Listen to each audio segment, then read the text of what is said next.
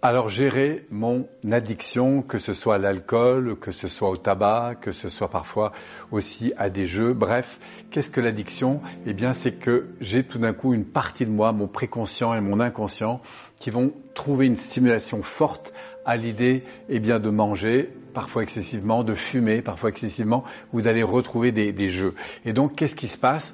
Eh bien, dans cette dimension d'addiction, c'est beaucoup plus la partie préconsciente, c'est-à-dire non pas le conscient qui voudrait parfois euh, s'en libérer, mais la partie préconsciente et inconsciente qui est en arrière-plan et qui dirige en quelque sorte, ce qui veut dire que c'est le système nerveux, le système neurophysiologique, le système limbique principalement, qui stimule en quelque sorte mon comportement. Donc la première chose qui est à faire, c'est à relever avec conscience justement ce lien qu'il y a entre une stimulation externe et la réaction que j'ai à l'intérieur de moi-même. Par exemple, à chaque fois que je vois du chocolat, eh bien automatiquement, bingo, j'ai une impulsion qui me pousse. à chaque fois que je pense au jeu, bingo, j'ai une impulsion qui m'emmène. À chaque fois que je pense au tabac, bingo, voilà. Et donc, ce qui est très important, c'est de commencer à prendre conscience des deux éléments, le X qui est à l'extérieur et le Y qui est la réaction interne.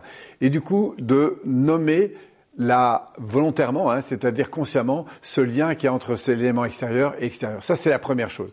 Ensuite, de se dire que, eh bien, X est une chose, par exemple, le jeu est une chose, et la stimulation que j'ai derrière est une autre chose. On va apprendre à dissocier un petit peu les deux, et surtout peu à peu à rééduquer le système nerveux à ressentir autre chose. Donc pour ça, on va inviter la personne peu à peu à entrer dans un état interne qui est lié à la stimulation que la personne vit, par exemple, dire tiens, qu'est-ce que tu ressens à l'idée d'aller jouer? Qu'est-ce que tu ressens à l'idée de remanger? Qu'est-ce que tu ressens à l'idée de refumer?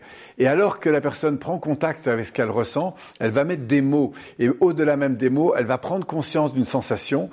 Et l'ambition, c'est vraiment de trouver d'autres façons de nourrir intérieurement ce bien-être en quelque sorte qui est généré par cette stimulation et peu à peu remplacer ce bien-être le vivre pleinement et le réaccorder à la stimulation. C'est-à-dire que j'ai éventuellement la possibilité de jouer pour ressentir ce bien-être, j'ai la possibilité de manger pour ressentir ce bien-être, mais je peux aussi faire bien d'autres choses pour que le cerveau commence à identifier qu'il y a d'autres moyens de retrouver un bien-être parfois plus important encore, mais avec d'autres sources de stimulation jusqu'au moment où peu à peu notre cerveau limbique eh bien, va faire la différence qu'il y a entre ce X et ce Y pour retrouver plus d'autonomie.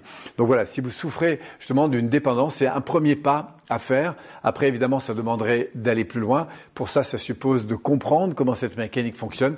Et c'est tout l'enjeu, bien sûr, de ce que nous faisons dans notre métier, c'est-à-dire apprendre aux gens à découvrir la magnifique machine mécanique qui est à l'intérieur d'eux-mêmes, ce cerveau, ce système nerveux, pour pouvoir gagner en autonomie. J'espère qu'on aura l'occasion évidemment d'aller plus loin. Si vous êtes dans ces difficultés, surtout, prenez contact avec nous et découvrez comment, en découvrant cette superbe biomachine, vous pourriez peu à peu vous libérer de plus en plus de ces problématiques. J'espère à bientôt. Merci à vous et au plaisir de vous retrouver.